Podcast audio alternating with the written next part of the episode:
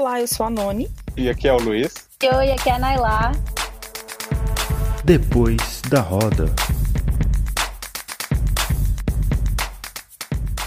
E a gente está aqui para apresentar mais um Depois da Roda, bater um papo super gostoso hoje. Vamos falar sobre a palavra de Deus, vocês vão entender sobre o que eu estou falando. Vamos falar sobre o álbum visual da Beyoncé. Isso a gente convidou uma pessoa entendedora do assunto que foi tratado ali, super especial, super inteligente, que a gente admira muito. Desde já eu agradeço a participação dela aqui e peço que ela se apresente por gentileza. A Asa. Oi, gente, eu sou a Jerry. Muito obrigada pelo convite, porque também demonstra confiança nas minhas palavras, né? Então eu espero que de alguma forma eu traga esse movimento solar. E é isso, assim, eu sou pesquisadora de África e afrodiáspora há cerca de 17 anos. É, eu tenho graduação, mestrado e doutorado, sobretudo mestrado e doutorado em literaturas africanas, e tenho um pós-doutoramento recém-finalizado em filosofia africana. E eu, a minha pesquisa, que se desdobra em muitos espectros, porque eu me baseio no pensamento complexo de Edgar Morin. Então, essa minha pesquisa, na verdade, ela busca pensar caminhos de reumanização, é, tanto para a população negra, porque eu faço sim um recorte de raça, mas o que eu falo é, é extremamente humanista, então serve para a humanidade que há em tudo e não em todos, a humanidade que há em tudo, como entendendo a própria natureza enquanto um equilíbrio. Então, quando eu vou pesquisar e até mesmo vi Beyoncé, Beyoncé, porque eu sou mais velha, né? Eu ainda sou da época que ela se chamava Beyoncé, não Beyoncé. Mas é, quando eu, eu vi Black King, para mim parecia que ela tinha lido a minha meu meu artigo final de pós-doutoramento, porque eu defendo que a filosofia e a arte são caminhos de reumanização, né? E isso está escrito num artigo chamado Reflexões Artístico-Filosóficas de Reumanização do Negro, em que eu concluo, né, esse pós-doutoramento dizendo sim que a arte ela é ela, ela é dotada do poder pedagógico, do poder semiótico, e quando a gente Tá, quando se trata de população negra, sobretudo a diaspórica, que já tem um, um, deslocamento, um corte e um estado de maafa e genocídio, olhar para o continente né, e, e, com esse viés artístico, como ela fez e como eu defendo, é, na verdade, entender que vem de lá também o fôlego de vida necessária para nossa permanência aqui enquanto diáspora.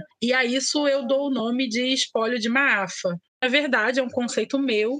É, então, eu defendo que nós, afrodiaspóricos, com todas as especificidades transculturais, tran transterritoriais e transtemporais, inclusive, nós somos o legado, né, a, a consequência, inclusive, de um sequestro perpétuo da população negra deslocada, né? Então, quando nossos ancestrais vieram para cá, lhes foi retirado também a possibilidade do retorno. Então, já que nós não podemos retornar e ninguém pediu para estar aqui, eu entendo que isso é um direito inegociável. O espólio de Maafa ele é inegociável, ou seja, é um direito legítimo que as pessoas negras da diáspora têm de se alimentar de fôlegos de vidas do continente e fazer disso material de resistência e permanência para a gente aqui hoje. E aí, quando eu vi muito essa discussão, sobretudo pelos africanos continentais, né, muitas dessas discussões ignoravam o fato de que Beyoncé é uma afrodiaspórica deslocada, assim como eu, assim como todos nós. Então, é isso, assim, é óbvio que para os africanos continentais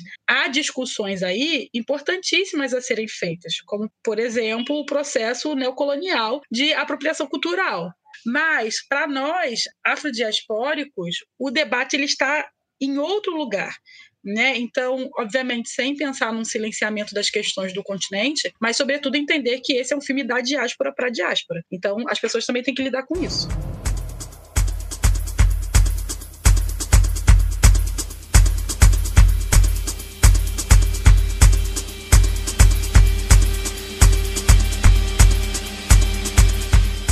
Asa, uma coisa que é inevitável, que eu, eu vi muita gente fazendo, foi comparar essa obra da Beyoncé com o filme Pantera Negra, né? Que também tem essa mesma pegada de, de mostrar vários pontos culturais, ou, tem, ou pelo menos tentar fazer várias referências. Aí eu queria saber se, na sua análise, se a gente poderia, por exemplo, fazer um comparativo, porque em Pantera Negra nós temos o Killmonger, que é, querendo ou não, o representante de nós que somos da diáspora, voltando para Wakanda e ele não entendendo e não compreendendo os valores culturais e filosóficos ali, né, de Wakanda, e aí querendo fazer mudanças sem compreender. E aí quando vem, por exemplo, o, o da Beyoncé, que vem uma mensagem de conheça a ti mesmo, né, se conheça, e eu queria saber da sua opinião, como uma pessoa que estuda, se é, poderia ser uma resposta de Beyoncé ao Killmonger. Killmonger, você não entendeu porque você não conheceu antes quando chegou lá e por isso deu errado. Mas é, olha aqui, Homem Negro, como que é conhecer sua história, conhecer a si mesmo, e este é o caminho certo para uma volta, né? O que, que você acha disso? Eu acho algumas coisas. É, primeiramente, eu não gosto muito dessa ideia de comparação, porque a própria comparação nesse sentido é um viés bastante ocidental de fragmentação mesmo, porque a gente não fica comparando os filmes do Super-Homem nem com os próprios Super-Homens ou os filmes do Homem-Aranha dentro da própria trilogia, e muito menos comparando Super-Homem com Homem-Aranha, entende? Então é muito interessante como é que essa discussão ela vem justamente ser trazida para discutir duas grandes obras do, audio, do audiovisual, sobretudo da indústria ocidental. E aí esse é o segundo ponto.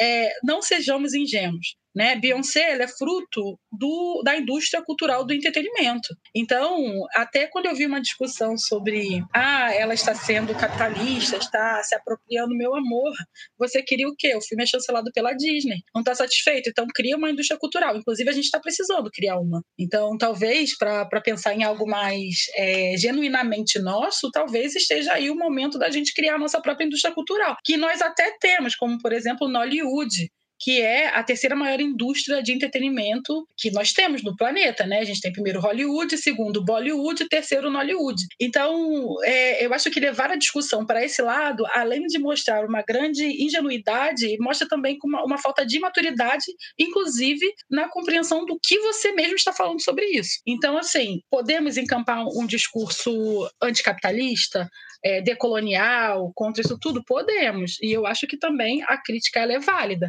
Mas, assim, eu sou muito mais uma contracolonialista do que uma decolonialista.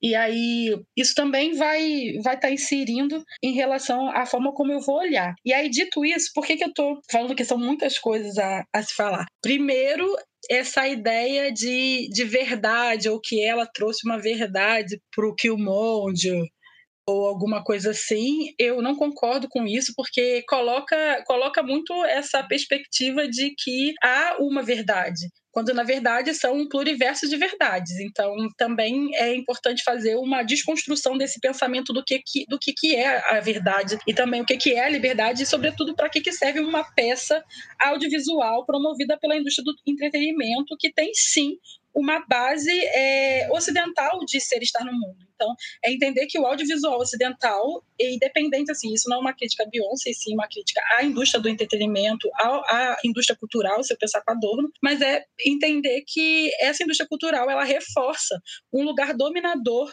de ser Estado mundo no Ocidente contra os outros ocidentais. Então, o que eu quero dizer é que na historiografia da indústria cultural, do entretenimento do Ocidente, e aí eu estou falando do Ocidente anglo-europeu, sobretudo Hollywood, todas as vezes em que a população negra é. Todas as vezes não, porque a gente tem agora dois exemplos que não são todas as vezes.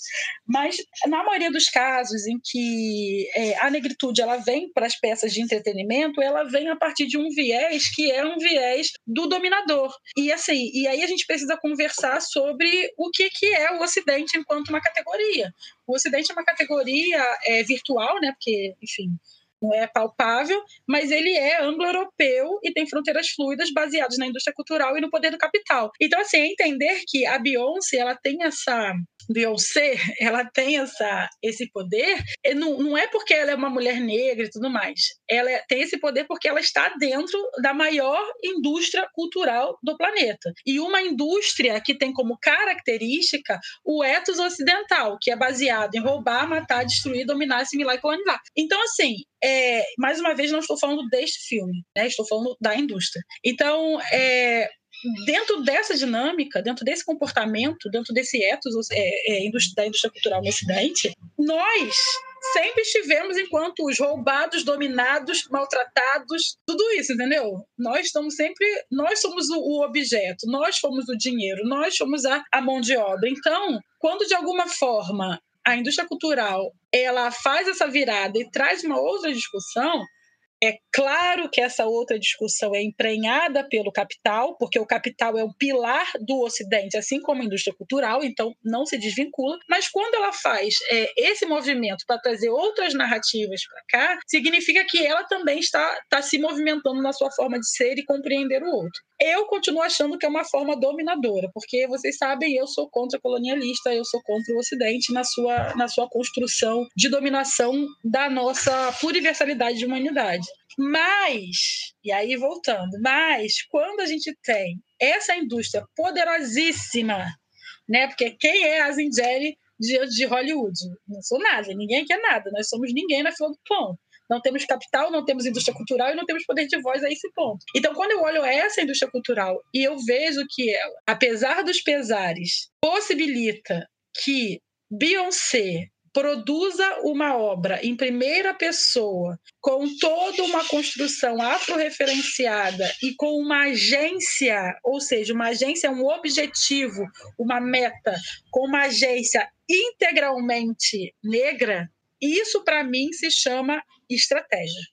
Entende? Então, assim, podemos criticar um monte de coisas? Podemos, mas a mulher conseguiu fazer uma peça da indústria cultural de alta qualidade que manda um recado semiótico e utiliza todo o poder pedagógico da arte, trabalha com o nosso espólio de Maafa, é uma peça educativa e ela faz isso numa escala mundial, ganhando rios de dinheiro e legitimando que realmente Black King. Então, assim, o que eu quero dizer é que isso não se esgota e que é claro que há sempre prós e contras, né? Mas diante da desgraça coletiva que vivemos na América, eu acho humildemente que essa obra ela foi um ganho semiótico.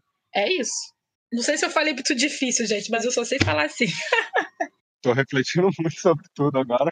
E aí, desde que você falou sobre é, a fragmentação, eu tenho, eu, eu, comecei a refletir sobre, é, porque até então eu entendia o, o filme como uma afrocentricidade múltipla, assim, demonstrando ali, ela tentou trazer ali uma essa como a afrocentricidade é, é múltipla, né? Mas aí agora, quando você falou sobre essa tentativa de, de fragmentar, não é interessante para nós em diáspora e, e para a África, é, para os países é, africanos. Agora eu me pergunto se não é, na verdade, um, uma tentativa de demonstrar uma interculturalidade é, de África e diáspora, assim.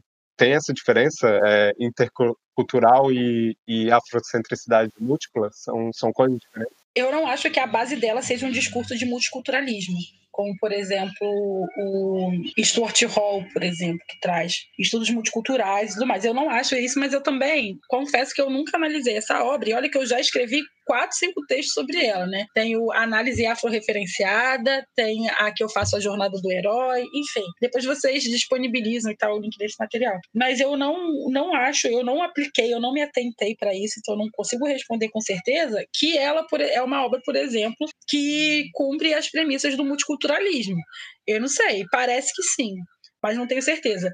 Agora, eu não chamaria de uma obra afrocêntrica, porque eu, eu acho que assim, há uma, um debate sobre afrocentricidade que é um debate muito imaturo aqui nas redes sociais brasileiras. assim. E eu falo isso enquanto alguém que não só tem um conhecimento da afrocentricidade, como alguém que foi, que teve o um nome, né? O meu nome, Yasin Jerry, foi me dado pelo próprio Molef Assante. Foi ele que mudou o meu nome, e quem não sabe, Molef Assante é a pessoa que criou a afrocentricidade. E é, eu já estive muito próxima, enfim, fui uma liderança da afrocentricidade aqui no Brasil, aqui no Rio de Janeiro, enfim, isso já faz muito tempo, outro, outra vida. Mas, é, e aí, eu vou falar com alguém que tem também esse, essa experiência e que tem também um olhar acadêmico. A afrocentricidade, enquanto abordagem epistemológica, ela nos dá premissas. E eu acho que algumas dessas premissas, dentro da, da territorialidade do Brasil, elas não se encaixam de forma perfeita. Então, para mim, alguém que realmente tem um estudo da afrocentricidade profundo, tem uma aproximação, eu, Asa, não me digo uma mulher afrocêntrica. Eu sou muito mais uma mulher que tem uma base afro-referenciada. Por quê? Porque da afrocentricidade, eu utilizo duas das, de todas as premissas. Acho que são seis ou sete premissas, eu utilizo duas, que é localização, eu sempre me localizo diante dos fenômenos que eu analiso. E a agência. A minha agência é a reumanização da população negra. Você pode ir no meu canal no YouTube, você pode ler as colunas de teatro, ou o meu trabalho no teatro, ou os meus livros, ou os meus filmes, e você vai ver que a minha agência é a mesma. É pensar em formatos que devolvam a nossa humanidade, porque a humanidade ela é inegociável. Dito isso, eu não sei se é, eu não analisei também com essa com essa intenção. Eu não sei se essa obra ela cumpre todas as premissas da afrocenticidade. Uma delas, por exemplo, é que a obra ela seja é, completamente gerida, gestada, financiada verticalmente, horizontalmente por pessoas pretas. Eu acho um pouco complicado uma obra sendo chancelada pela Disney cumprir essa premissa, por exemplo. Então, eu não uso já há muito tempo o, o termo afrocêntrico. Eu também não gosto muito da discussão sobre amor afro, afrocêntrico, porque as pessoas falam de amor afrocêntrico, mas nem sabem que a afrocentricidade tem abordagens e premissas. Então, se realmente for um amor afrocentrado, você cumpre as premissas que a afrocentricidade diz que tem que ter para que seja afrocêntrico, né? É a mesma coisa o feminismo afrocêntrico, que não existe porque uma das premissas da afrocentricidade é que tenha sido é, parido, uma, uma teoria que tenha sido parida do útero, né? E aí eu estou usando metáfora, do útero negro, né? Então tem que ter saído da cabeça negra, tem que ter saído da experiência negra. E o feminismo, ele não foi pensado originalmente para isso. Ah, mas o feminismo negro, o feminismo negro ele é válido porque o patriarcado está ferrando a gente. E, e não vamos deslegitimar isso. Agora, quem criou a luta contra o patriarcado não foram feministas negras, foi o feminismo mainstream. E o feminismo negro não rompe com isso, porque, afinal, o objetivo e a agência do feminismo é derrubar o patriarcado. Então, assim, às vezes falta leitura, maturidade também para levar essa discussão. E na internet tudo muito se desfaz, assim, é tudo muito rápido, as pessoas não querem exercitar a musculatura da própria inteligência. Então fica bem complicado. De maneira geral, o que eu quero dizer é o seguinte: eu, Asa, não diria que a obra é uma obra afrocêntrica eu diria, como eu fiz no artigo, o primeiro artigo que eu publiquei sobre, sobre o álbum, eu chamei de uma obra afro-referenciada. Por quê? Porque a afrocentricidade é algo muito restrito e muito específico e muito objetivo.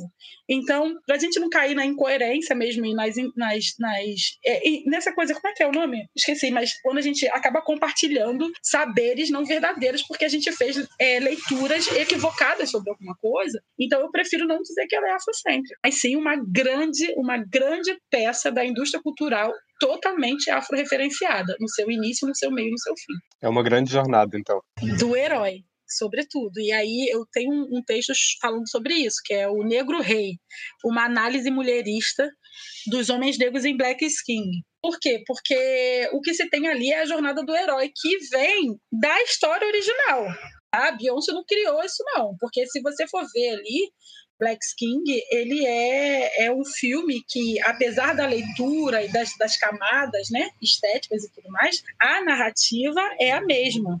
E eu consigo aqui te mostrar exatamente cada uma da narrativa. A primeira, primeiro, primeiro ato do filme é o quê? Nascimento de Simba, a apresentação de linhagem, aquele filme, aquela segunda música toda é a apresentação de linhagem, porque a linhagem legitima a sua realeza. Quando a gente vai lá na Bíblia, como é que Mateus consegue falar a linhagem de 14 gerações de Jesus até chegar a Salomão.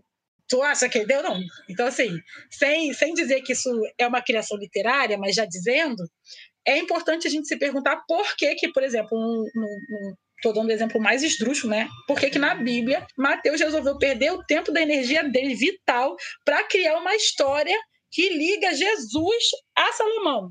É porque a linhagem legitima a nossa realeza. Então, o, a segunda música, que é aquele. É, ai, como é que é?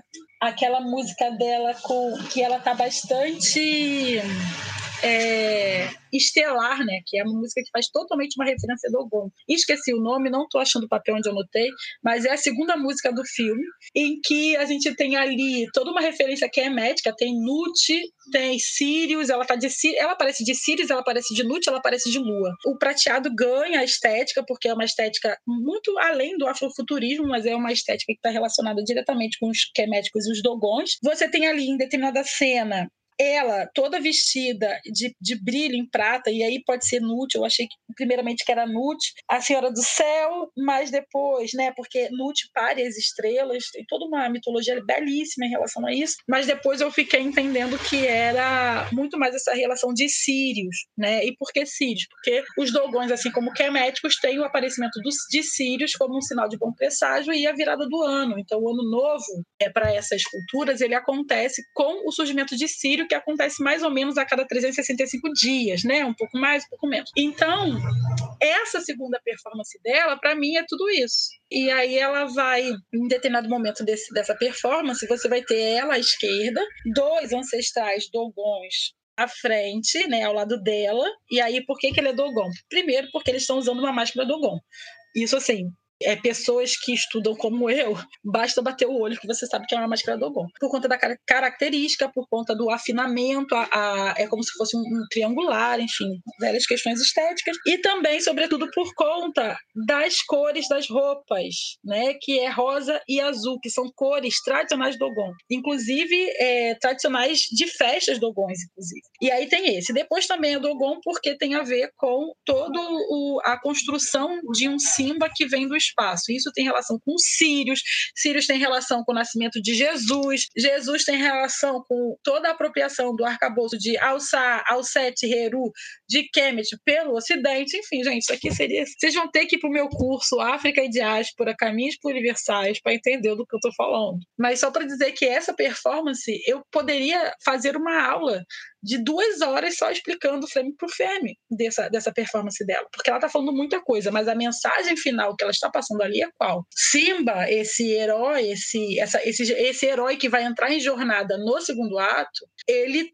tem uma linhagem de realeza que legitima que legitima o seu lugar. E isso fica muito, muito nítido no, na cena em que você tem Beyoncé à esquerda, os dois ancestrais lado a lado e Simba na frente dançando. E também essa ideia da ancestralidade desse, desse ancestral de frente, desse Sheut, dessa sombra que nos acompanha, sendo esse ancestral em azul que permeia os três atos do filme. Então, isso assim, você já tem aí uma primeira compreensão. Depois, você tem a entrada e assim, eu estou falando muito baseado em Campbell, tá? E quem é Campbell? Campbell é um pensador, um teórico dos estudos literários. Eu sou é, mestre e doutor em literaturas africanas, então, assim, é muito a minha área. É, e por que, que eu uso ele, né? Que é um homem inglês e tal? Porque a gente sabe que ele se apropriou, é, estudou, né? Os povos africanos. E muitas das coisas que ele fala nos livros dele são muito próximas, para não dizer apropriado, de um conhecimento africano. Então ele, é, ele é um bom um bom, né, bom não, né, porque ele é apropriador, mas ele é uma boa fonte para quem tem que lidar com a academia. Então, é, nesse sentido, o herói ele vai entrar numa jornada do herói, isso como acontece no filme também, né? Você tem um, um movimento que vai é, te empurrar para essa jornada, né? Para um caminho heróico e esse herói vai negar. Então, no filme é, original é a morte de Mufasa pelo tio Scar e Simba tem naquele momento duas possibilidades na, na encruzilhada da vida dele. Um, assumir o seu lugar de herói de imediato, combatendo o tio porque é isso, afinal ele é o rei legítimo dentro dessa compreensão. E o segundo é fazer o que ele fez, fugir dessa, desse destino que ele tem para começar uma jornada. E essa, e essa fuga, para começar essa jornada, é necessária, inclusive, por isso que normalmente o herói vai por ela, para que ele possa ter as quatro virtudes do rei. Né? E isso, assim, isso, gente, é. Quem está me ouvindo e é dos estudos literários, sabe que a gente aprendeu isso no primeiro período da faculdade. Entendeu? Se não aprendeu, precisa perguntar né, sobre o que você anda aprendendo em teoria literária 1. Porque isso é o básico para quem faz análise de romance, análise de obra, quem faz letras, né? Com foco em literatura. Gente, eu tô falando muito, né? Quer que eu pare? Tá ótimo. as auto-referências e até estratégias de como lidar com o apagamento na academia. Eu tô amando. Não, tá. Pra mim tá perfeito.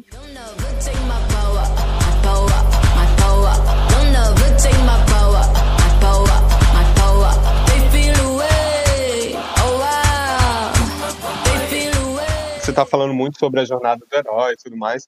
É, e aí, essa coisa da jornada, essa coisa da, do destino do homem negro representado ali no, no filme foi uma coisa que me incomodou, mas não no, não no sentido ruim da palavra, assim. Eu acho que é uma coisa que, que essa narrativa pega muito, assim, no homem negro mesmo, que tá ali tentando achar o, o seu destino. Mas me incomodou porque parece que sempre todas as narrativas visuais e, e todas as narrativas em gerais que passam que perpassam ali pelo homem negro é sempre nesse, nesse nessa cosmojornada assim. O homem negro sempre está nessa cosmojornada tentando achar o, o fim assim o seu lugar nas narrativas enfim. E aí eu queria saber como é que você interpreta isso assim dessa, dessa minha é, questão assim Olha, eu na verdade não sei, eu não sei se eu concordo com você, mas é também uma questão de experiência, né? E aí eu sei o meu lugar, eu me localizo. Então, uma coisa sou eu, uma mulher cis, né, hétero, que tem filhos e tudo mais. Inclusive, eu tenho um filho, é, um jovem que também se entende cis e hétero. E outra coisa é você, homem negro, me falando isso, né? Então, há limitações de até onde vai o meu olhar. Então, diante de até onde vai o meu olhar, eu não consigo concordar com você totalmente, porque quando eu vou na indústria cultural, o homem negro não tem jornada. Não tem jornada nenhuma, jornada de herói nenhum. O que talvez te incomode é esse discurso ocidental, de inclusive vindo muito por um viés é, feminista também, mas um, um discurso ocidental que limita o homem negro em lugares estanques e reduz a pluriversalidade do seu existir em estereótipos pré-determinados. Agora, para mim, assim, essa é uma das poucas, raríssimas vezes que eu vejo na indústria cultural uma ativa em que traz a jornada completa de um herói em que o protagonista, esse herói, é um homem negro. Eu não vejo isso. Né? Quando a gente vai ver Batman, Batman tem toda a jornada do herói. Porque, assim, gente, isso é uma receita de bolo. Quem está mais interessado, eu sugiro que você realmente leia o meu artigo Negro Rei, porque eu trago isso, assim, detalhadamente e tudo mais. Mas, assim, é, é, um, é uma receita de bolo isso que eu tô falando, sabe? É muito assim, é claro que entra toda criatividade, óbvio, né? E é isso que faz uma obra de arte, uma obra de arte legítima mesmo, ou difere ela de outras peças é, do entretenimento. Mas o, o modelo é sempre o mesmo, que é essa narrativa justamente desse rompimento em que ele vai começar a entrar que aí eu entendo no segundo ato, vai entrar nessa jornada do herói, que é o tempo da provação necessária para que ele retorne com a experiência de um grande rei. Então, nessa jornada do herói, ele vai ser, ele vai ser testado nas suas quatro virtudes, que é a virtude que todo herói tem que ter, que é a sapiência e a prudência, né? nesse sentido, ser prudente e inteligente como uma coisa só, é, é sábio como uma coisa só. Então, a sapiência, a justiça, a fortaleza e a temperança. E, e aí, entender, né? A, a temperança é o equilíbrio, né? E talvez seja o desequilíbrio do homem negro, né, na sua própria, no seu próprio descarrilamento ocidental, é que faz com que dificilmente ele consiga estar dentro de uma jornada do herói. Então, é, é, a, a, forma como a indústria cultural retrata esses corpos não é, não são corpos de temperança, por exemplo. Não são corpos que trazem características ao longo da indústria cultural que tenham essas quatro virtudes do rei, né? Também é também conhecida como virtudes cardinais, enfim, é a mesma coisa. E veja, as quatro virtudes do rei tem origem, mais uma vez, na mitologia de Salomão. Porque o judaísmo e o cristianismo, né, o, o pilar judaico-cristão, a tradição judaico-cristã, ela é um pilar fundante do Ocidente. É, é importante também é, entender por essa perspectiva. Então, quando eu vejo Mood Forever, né, que para mim é a virada para o segundo ato, então você tem o fechamento do primeiro ato quando? Quando Simba vai estar no portal da encruzilhada, no momento em que ele vai realmente adentrar ao mundo especial, ao mundo das provações, ao mundo do perigo, ao mundo, né, da jornada do herói, e ele encontra quem? Um guardião, típico, é, típico dessa, desse formato. Que no caso do Beyoncé não é um guardião, é Exu, ou até mesmo Papa Legba, que para mim parece muito mais Papa Legba porque ela tem ali uma influência haitiana, está muito presente ali no sul dos Estados Unidos, de onde ela é de origem. E fora que ele tem, ele tem um cetro, esse cetro é símbolo de Papaligbá, do voodoo haitiano, ele tem uma cobra piton, que também é característico, enfim, tem outros elementos ali naquela construção estética. É por isso que eu te digo, esse, esse trabalho foi um trabalho muito bem feito muito bem feito. De, de, eu não sei, de uma delicadeza e uma sensibilidade para esses detalhes que, assim, é incrível, que a gente vê pouco, inclusive na própria indústria cultural, nos grandes filmes celebrados por ela, por exemplo. Então, você tem ali naquele momento, e justamente você tem a entrada, né, esse guardião. Ele lhe permite a passagem, lhe dá um provérbio, um adágio também, e Simba ele entra nesse mundo. E aí, o que, que equivaleria né, é, essa entrada ao mundo? Para mim é justamente Mood Forever, que é quando Simba na, na, no filme original está chegando para o mundo Hakuna Matata. Não à toa, a entrada que conduz né, o, o, Simba, que vai virar Jay-Z, para introduzir essa performance de Mood Forever, é uma, é uma estrada é, no meio de uma savana, visivelmente, mas que faz referência a todo o road movie é, norte-americano, né? Rota 66. É tipo assim: olha só, vocês têm Rota 66, a gente tem também, olha aqui a nossa rota. E eu vejo que é um Rolls Royce, um Rolls Royce de oncinha. Então, assim, olhar só a oncinha e esquecer o fato de ser um Rolls Royce é um pouco problemático, porque é um Rolls Royce que é símbolo do poder americano. Uma coisa somos nós, cópias mal diagramadas do Ocidente, do, né, do Brasil. Outras coisas são afro-americanos, moradores e construídos pelo coração do Ocidente.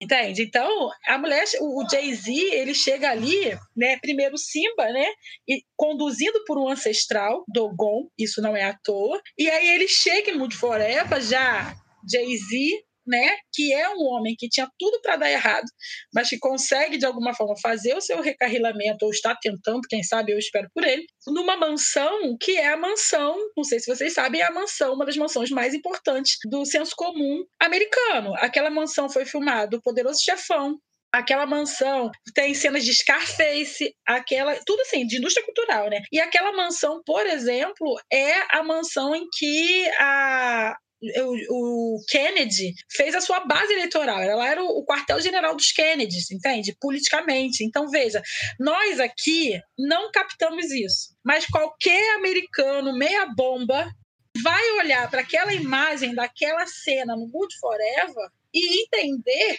que ela está mandando um recado de que o Hakuna Matata é esse mundo de ilusão aí ocidental, que, que valoriza esse, esse modus operandi. Então, quando ela vai decidir colocar essa casa, ela está também fazendo um abalo semiótico, porque o que uma casa dessa, né, que tem, a, a própria arquitetura da casa tem relação com, com a tradição bizantina, tradição moura, você pode ver pelo, pelos próprios afrescos e tal. Então, ela vai trazer vai pegar essa ideia de que uma casa como essa deve ser, né, esse senso comum deve ser plena de arte, porque afinal, quem tem uma casa como essa, né, a casa tem 17 quartos, por exemplo, ela vai falar, bom, então vai ser arte sim, mas vai ser arte dentro da minha perspectiva do que seja arte. Então, ela vai ali trabalhar com elementos de arte muito incríveis, inclusive quando ela vai mostrar aquele afresco dela, né, em que aquilo ali é um afresco de referência direta ao Renascimento, é um afresco renascentista que está fazendo relação tanto a Nossa Senhora, que é tipo, né, do Renascimento é, europeu, mas sobretudo está fazendo referência a Isis Lactante e a Isis Alçá e Heru. Então, assim, a gente sabe que a tríade, a, né, né, pessoas estudiosas assim, sabem que, sabem que a tríade,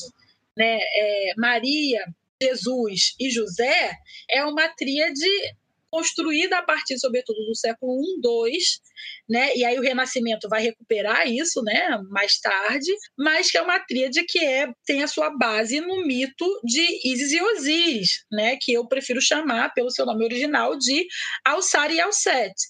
Né? Então, a, a cultura judaico-cristã ela tem esse marco, tá? E não sou eu que estou falando, não, tá? Você pode procurar o professor Daniel Juste, você pode procurar uma galera que estuda teologia seriamente que vão te dar essa resposta, né? Que vão, inclusive, ser dedicadas a entender as ficções da própria Bíblia. Então, assim, quando a gente vai para aquela cena em que você tem um quadro enorme, em proporções né, gigantescas, né, com anjos, né? E toda aquela pintura fazendo essa relação ao renascimento. E você tem Beyoncé com os seus três filhos, ela está fazendo ali uma relação ao matriarcado. E ela está fazendo uma relação ao matriarcado que não é o matriarcado ocidental. Ela está fazendo uma referência direta ao matriarcado africana. Só que a referência direta ao matriarcado africana, ela vem justamente nos interstícios, ao dizer que, primeiro, essa construção de matriarcado ocidental baseada em Maria e Jesus é uma construção que já foi apropriada de uma construção anterior, que é de África. E como é que ela lembra isso a gente? Ela lembra a gente na cena em que Queen Afua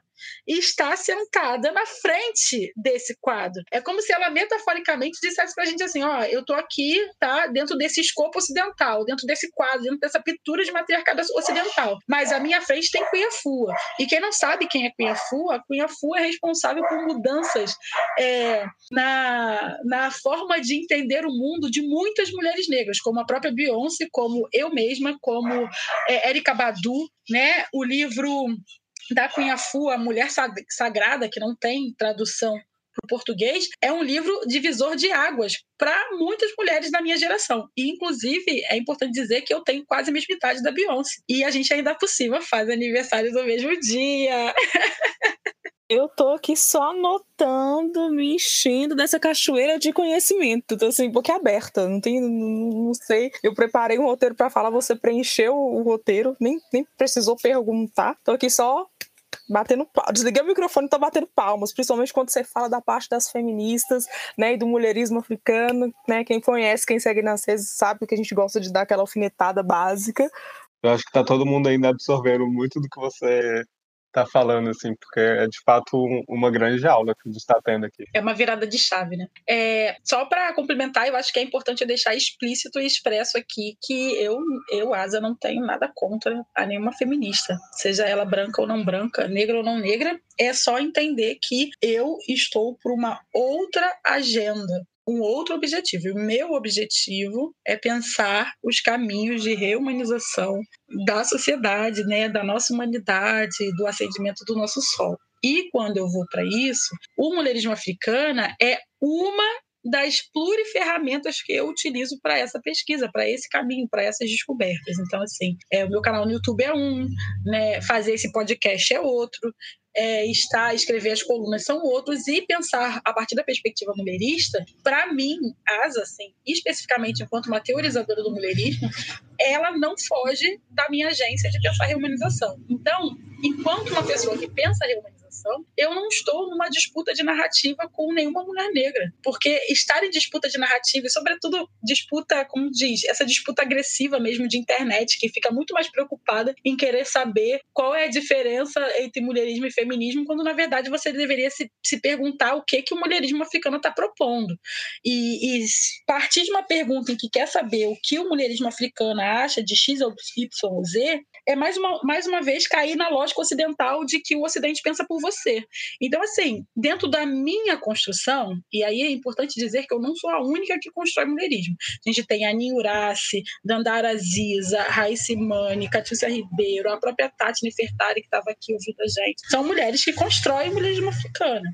Mas, para mim, o mulherismo africana ele é uma possibilidade de compreensão de ferramentas da nossa reumanização. Então, eu não vou é, desumanizar ninguém e muito menos entrar em desqualificação da intelectualidade de nenhuma mulher negra em prol de nada porque isso não faz sentido. Então, quando as pessoas estão muito mais preocupadas em saber o que o mulherismo africana acha sobre, sei lá, XYZ, o aborto ou qualquer coisa assim, meu bem, isso é um processo de colonização ocidental.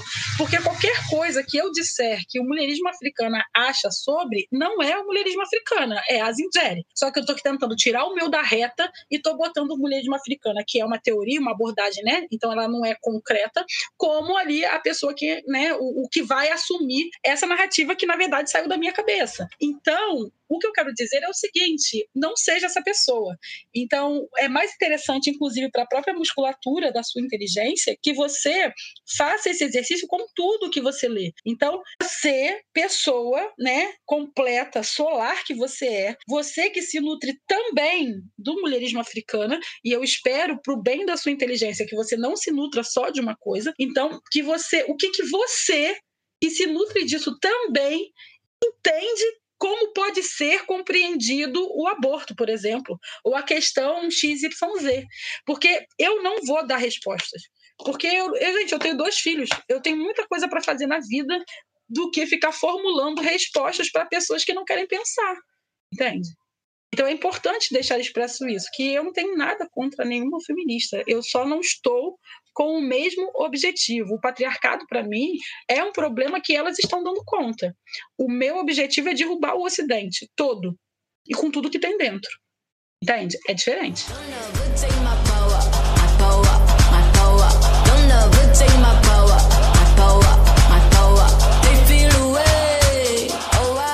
Eu acho incrível como vem todo essa reflexão, esse conhecimento, essas possibilidades, porque, nossa, acho que é a primeira vez que eu vejo o pessoal do depois, todo mundo caladinho, escutando, porque realmente você vai, você vai falando e, e cada coisa que você fala já vai abrindo mil pensamentos e reflexões e arte nos possibilitar isso tudo é, é muito político. Como você disse, é, é muito estratégico. Eu, quando assisti o filme a primeira vez, eu tava, nossa, música linda, brilho, bastante água. Eu, como, como eu sou de religião de matriz africana, eu, vi, eu via muitas referências dos orixás. E aí eu fui lendo cada um dos seus textos, ouvi o podcast da, da Morena com você, tô ansiosa pelo vídeo. Cada vez que eu te escuto, eu vou refletindo cada vez mais, e é incrível, que eu acho que da onde vem essa questão que você falou do pluri, né? E aí é onde eu percebo que ainda estou muito encaixada no Ocidente de ter uma visão ainda muito fechada, apesar de eu achar que estava aberto, só que cada vez que te escuto e escuto a reflexão de outras pessoas, vai se multiplicando cada vez mais. Isso é incrível como a arte nos possibilitou é isso, é justamente o poder da arte, né? E é por isso que eu sou uma pessoa muito ligada a esse Paranauê. Sou crítica teatral, toda semana sai uma reflexão filosófica sobre arte, é, sobretudo arte negra, no site Rio em Cena. E eu faço parte do EMU, que é um, um, grupo de produção cultural que também é teatro. E eu escrevo peças de teatro. A gente acabou de escrever, eu e Reinaldo Júnior, a primeira vez que Garvey, Marcos Garvey, é performado no Brasil. Então a gente escreveu uma performance com base no Me Procure na Tempestade e a gente publicou essa performance num evento no meu canal no YouTube, canal Azingeri. Então, veja, quando, quando eu me proponho, junto com o Reinaldo Júnior, né, que é bem parecido com o Garvey, é, a gente senta e escreve uma dramaturgia performática que vai durar cinco minutos e que tem que mandar um, uma. e a gente partiu do seguinte: o que Garvey diria pra gente hoje no século XXI. Né? E aí a performance, o nome dela é Levanta Século XXI, e a gente se baseou totalmente no discurso de Garvey. O que, que eu estou fazendo aí? Eu estou utilizando tudo isso que eu estou falando em teoria para vocês. Porque quando eu falei no início que eu sou uma pessoa que me baseio na, no pensamento complexo apresentado por Edgar Morin, é entender que a intelectualidade e esse lugar mesmo de pensadora, articuladora, intelectual, que eu, que eu entendo que eu também tenho, né, faz parte do meu pluriverso de existir, esse esse lugar ele tem que ser, tem que ser é, ocupado a partir de lucidez e foco, para que eu também não me torne uma intelectual cega. E ser um intelectual cego, segundo o Edgar Morin, é ser um intelectual que só consegue pensar na fragmentação. Eu sou uma, uma intelectual que está pensando os processos de reumanização da população negra. Então eu entendo que esse processo ele é na arte. Então eu não vou falar que é arte, eu vou fazer arte. E a partir disso eu teorizo. Então eu vou dizer que é educação. Eu não vou falar sobre educação, eu sou professora e eu faço vários projetos educacionais extra escola, que depois eu junto tudo isso e teorizo sobre isso. Então, veja, para a gente é o que o Nego Bispo fala, né?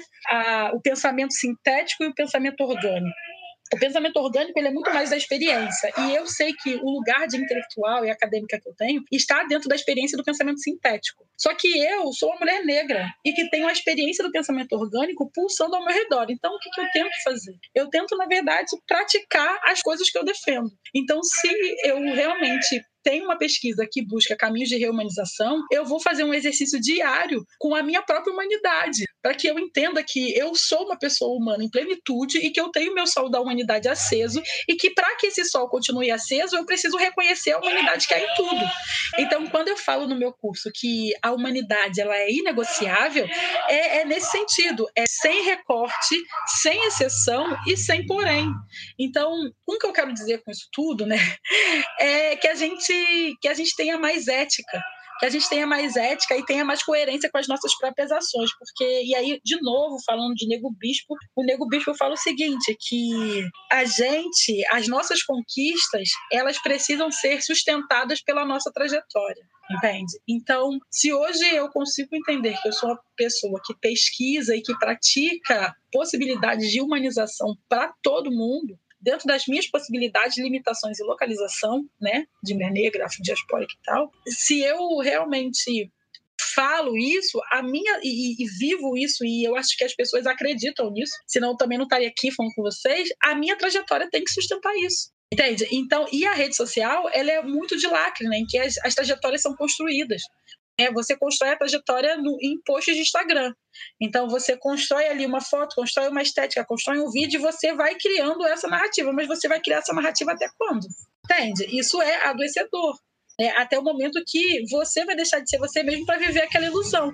E aí, esse momento vai ser mais uma vez o um momento que Edgar Morin chama de intelectualidade cega, que é um momento de fragmentação em que você, inclusive, vai ter que se separar dos seus para poder dar conta da, dessa ilusão. E aí a sua própria família já não funciona mais, porque como é que, entende? Ah, pã.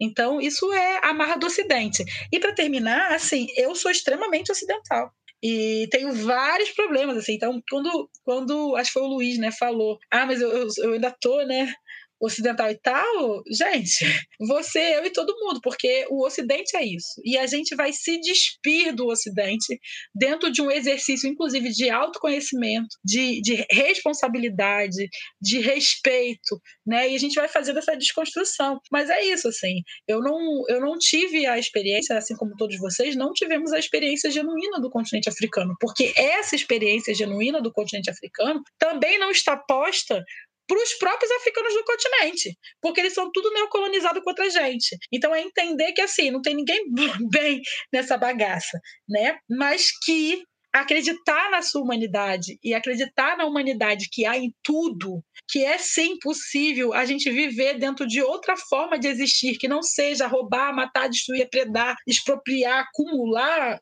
dá essas possibilidades, isso também é um exercício de despir-se do Ocidente. E eu tenho até uma poesia sobre isso. Você fala, todo dia acordo cedo e me dispo do Ocidente. E aí eu vou contando o meu dia até que no final eu estou totalmente despida, é, é, vestida, desculpa, eu estou totalmente vestida do Ocidente novamente. Porque é isso, a gente está aqui, né? Então a gente tem que, na verdade, é lidar com isso. É muito forte. Muito forte, muita coisa mesmo para absorver, assim. É, então, eu fico na dúvida agora se. Porque a nossa. A, a, o, o, debate que a gente ia tentar trazer aqui mais era mais sobre representação contido ali dentro do, do Black Skin. O que, que você trouxe, assim, não, não tem como é, dizer que não, que não teve esse, esse debate. Mas é que no final das contas, é, a reflexão dentro de Black King talvez não seja sobre representação de fato, sobre, hum, talvez não seja sobre, olha, ali tem um, um homem negro que é um, um herói e é para você se identificar com aquilo. Talvez não seja isso, né? Talvez seja mais uma reflexão sobre os elementos é, de África que vieram com com a diáspora e tudo mais, e como isso se, se entrelaça com, com todo o ocidentalismo que foi imposto no, nos filhos da diáspora e em África, assim, em pessoas que, que conseguiram, conseguiram né, se manteram, é, se mantiveram é, em África e com, com a, com, a, cultura ali de África, em específico do continente africano. Então, eu acho que a reflexão do, do Black Skin fica mais contida nessa coisa de, de, de se identificar enquanto a uma pessoa que é, que está em diáspora, e, e, que a jornada é essa, de tentar é, se entender dentro dessa, dessa, dessa grande uh, teia de ocidentalismo e de afrocentricidade, de é, multiplicidades, de África, enfim, de, dessas diversas culturas que o, o, o quem está em diáspora acabou não tendo é, tanto contato porque não estava ali em África e tal. Foi roubado desse, desse momento né, de cultural. É, isso é, é, é, epistemicídio puro, né? Porque, resumindo aí o que, o, o, Luiz falou e algumas coisas que a Asa citou também, é só um comentário, nem pergunta quem sou. É, fala muito sobre a questão da colonização, o assassinato, a recusa da produção de conhecimento dos povos, que é o que nós que estamos em, em diáspora, e como o Asa muito bem citou, quem tá lá, quem é do continente também, sofre por causa dessa neocolonização, como ela bem falou. Então eu vejo muito a, a questão do, do álbum é, latente nisso, a questão do epistemicídio, né? Coisas que a gente teve contato agora por causa do álbum, e não tem como, pelo menos na minha visão, não tem como não falar uma, uma representatividade, e é por isso que a gente acha uma representação, e é por isso que a gente acha ruim, por exemplo, quando vem uma historiadora branca e resume, define, é, deduz, se acha no direito de falar né, que a obra da, da, da Beyoncé ela só é um desfile fashion. Enquanto você vê essa aula que a Asa deu aqui agora, que ela passa longe disso, talvez. Talvez não, certeza que ela passa longe disso. Então, acho que, colocando nas minhas palavras, é um pouco disso que o Luiz, que, que o Luiz falou. Assim, eu não acho que há uma leitura possível para essa obra. Então, quando o Luiz fala sobre falar sobre representação e tudo mais, e talvez não seja essa a mensagem, o que eu vou te dizer é por que, que não é essa a mensagem. Eu acho que é essa a mensagem também. Cada olhar, cada, é, é, cada cabeça, um olhar, cada olhar, uma interpretação como diz aí o ditado, inclusive, Urubá. Mas, é, então, assim, entendendo isso, até quando a gente vê a análise da historiadora, é uma interpretação. E é uma interpretação, inclusive, que eu não desqualifico na sua totalidade, porque, para mim, assim, fazendo um, uma crítica, de certa forma, muito respeitosa, inclusive, a ela, mas é entender que o método aplicado de análise sobre a obra foi um método com uma base ocidental de análise, em que ela vai recorrer ao seu escopo de conhecimento que atrela já pelo próprio senso comum que a academia dá para ela, deu para ela, né, isso também é, é, é, parte disso, de que as oncinhas e as estampas ela é atrelada a uma peruagem ocidental. E aí quando ela vê isso e vê também a Beyoncé ser obviamente uma mulher milionária e tudo mais, é normal que ela faça essa, essa associação, porque de alguma forma é assim que funciona os processos de análise né, de arte e tudo mais. A grande questão é que, como eu falei, ela partiu de um viés ocidental para analisar, porque a partir do viés ocidental, realmente é um conjunto de oncinha, que é um símbolo mesmo de peruagem e tudo mais. Só que dentro de um outro viés civilizatório, como o afro-referenciado, de onde eu parto para fazer tudo das minhas pesquisas, da minha vida, a, o leopardo e tudo mais é símbolo de realeza, de força, de bravura. Primeiramente, quem é que foi a pessoa que foi lá matar o bicho? Vamos começar pelo começo? Quem foi matar o bicho? Entende? Não é qualquer um. O bicho não foi morto assim pelas máquinas industriais, né? Então tá partindo de outros signos que às vezes precisa de um estudo, de uma compreensão ou do que é melhor uma vivência e uma experiência para conseguir entender. Então, quando a historiadora fez a análise, foi uma análise a partir da experiência dela com isso. E aí foi equivocado. E aí vem as outras críticas realmente de internet, blá blá blá, blá eu não vou entrar nesse mérito, mas é, é isso, assim. Olha, a conclusão que eu cheguei é que eu quero fazer o curso. Já estava aqui me inscrevendo. eu quero fazer o seu curso, Asa, porque acho que uma conclusão que, que dá para chegar é que existem muitos caminhos, né, como você falou, da pluriversalidade, e que a gente tem que se colocar aberto para ser iluminado por esse seu sol, né? Para exatamente a gente parar de se limitar, nós já, nós já somos muito limitados. Então, assim, eu acho que o caminho é, em resposta ao epistemicídio que nós fomos obrigados há tanto tempo, e exatamente para termos essa visão tão limitada, é conhecer e se colocar disponível a conhecer essa pluriversalidade. Nossa, eu só tenho a agradecer, Asa, sério. Eu tô aqui fazendo anotações, eu tô refletindo minha trajetória acadêmica. Eu já tô achando que eu tava fazendo muita coisa errada, mas é isso, era, era o que eu tinha na época. então, várias reflexões que é isso, a gente precisa ouvir mais, entender mais e conhecer uma maior diversidade, até para a gente conseguir se entender. Eu tô assim, eu tô muito impactada. Eu só tenho a agradecer, Asa. Muito, muito obrigada mesmo. Que aula. Muito obrigada. Eu espero que as minhas palavras tenham sido movimento, né? Essa é uma característica de quando eu falo. E é isso, assim, gente. Eu acho que é, eu não sei, a gente não se conhece, né? A gente se conhece só pela internet. A Tati não, a Tati Nefertária já tem uma aproximação, já, já dormi na casa dela e tudo mais. Mas é, é entender, assim, que o mundo da virtualidade, ele também limita muito a gente. E essa limitação faz com que a gente, inclusive, crie imagens que são, às vezes, só um fragmento da nossa própria existência. Então, eu acho que o principal é entender que a nossa humanidade ela é inegociável. Então, em primeiro lugar, não negocie a sua. Não negocie a sua na inteireza, mas também não negocie a humanidade dos seus. Dos seus. Negocie a humanidade dos seus pais, nem dos seus filhos, entende? Porque a, a humanidade começa justamente aonde aquele sol nasce. E aquele sol nasce dentro de algum tipo de família. Então, não negocie a humanidade dos seus familiares, de hipótese alguma, principalmente aqueles que sempre te fortaleceram e foram responsáveis pela gestão e a gerência do seu solo. Então, isso em primeiro lugar. E, e aí, quando a gente quando a gente fala, ah, esse disco é uma afronta, a asa quando fala é uma afronta e tudo mais, sabe que eu não sou uma afronta. Mas entenda que é, o nosso maior ato de afronta ao Ocidente é ficar vivo. Então, fique vivo. Tá? principalmente em relação a esse momento de muito, muita desventura que a gente está vivendo, né? Desventura, desgoverno, desgraça. O Deus está muito forte aqui entre nós, então assim, é, fique vivo, tenha responsabilidade, sabe? Tenha responsabilidade com você mesmo tem a responsabilidade sobre o seu próprio sol da sua humanidade, porque a gente só tem esse sol, a gente só tem essa carcaça e a gente só tem esse tempo para experienciar o agora. Para terminar, e para terminar com o clima bad,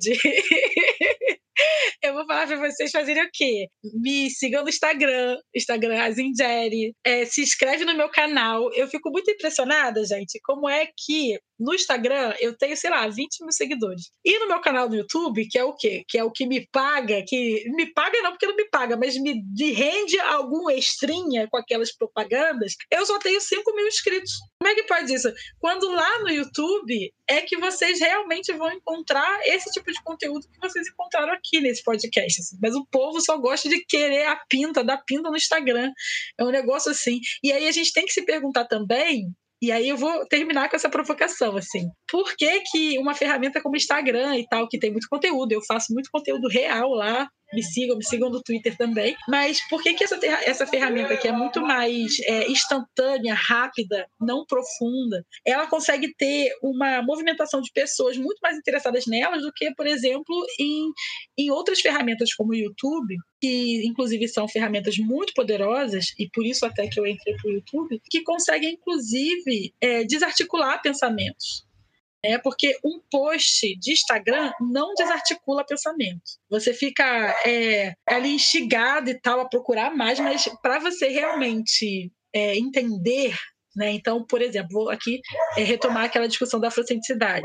Ler um post do Instagram sobre afrocenticidade, por mais que ele seja elaborado, por mais que ele tenha né, é o post mais o primeiro comentário de texto e tal, ele não tem poder de precisão que ele poderia ter, por exemplo, se ele fosse feito em formato de um vídeo de 20 minutos no YouTube. E eu entendi isso. Então, o meu canal no YouTube você encontra esse tipo de conteúdo.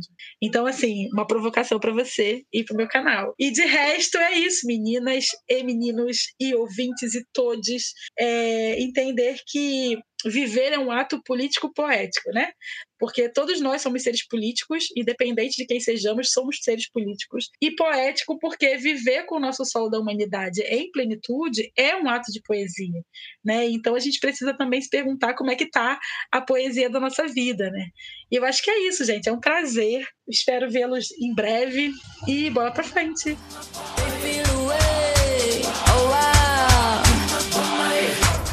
was always in the lead. Who you wanna be? I'm who they wanna be.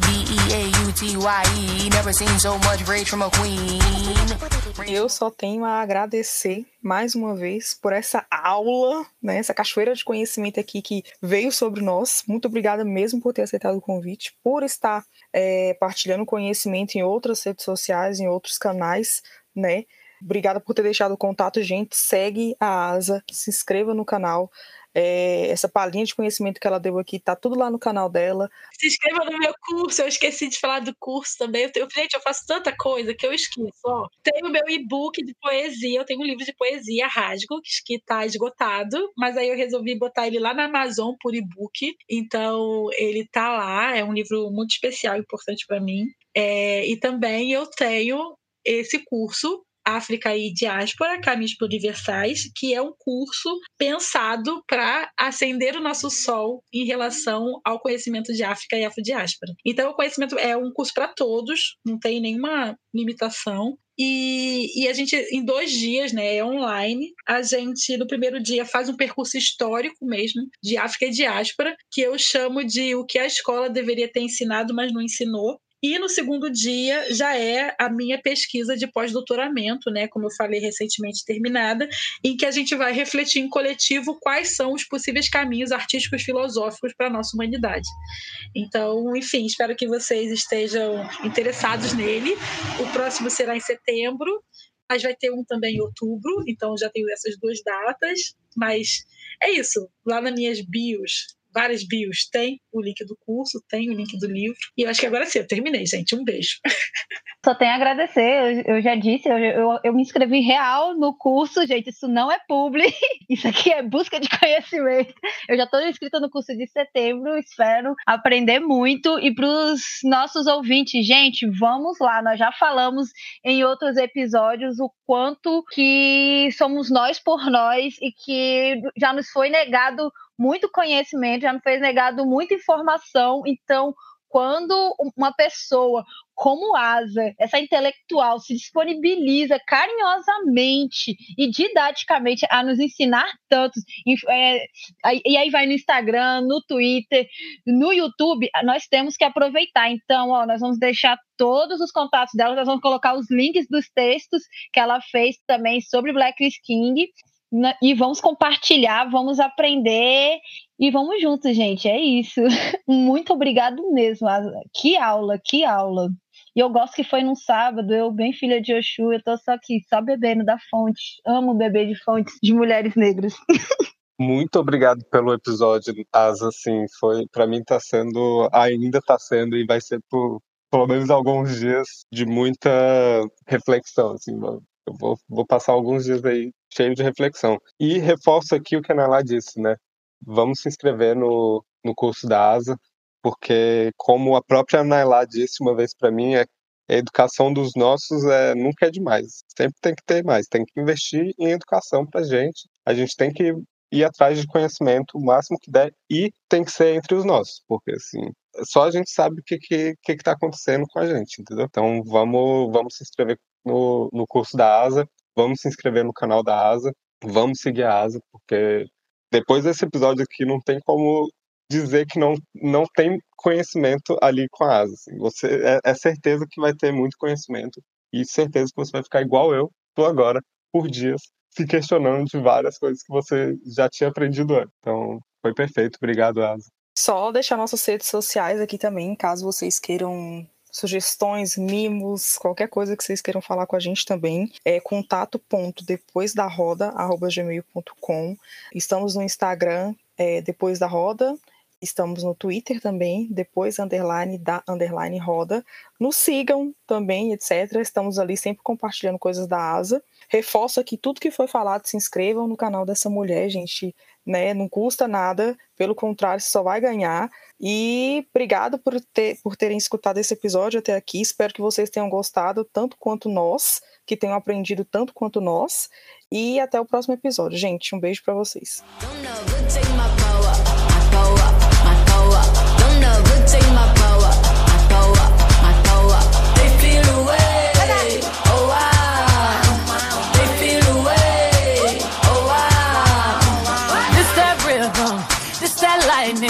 This that burn, this ain't no perm. This that nappy, this that herb, this that kinfolk, this that skinfolk, this that war, this that bloodline on the front line, ready for war. Where you gonna run? Get loose, get low, get low. Why you get loose, get loose, get low, get low. Oh, oh, oh, gotta protect my grace, keep it locked in the safe. Don't make me get back to my ways. my power they never take. Don't never take my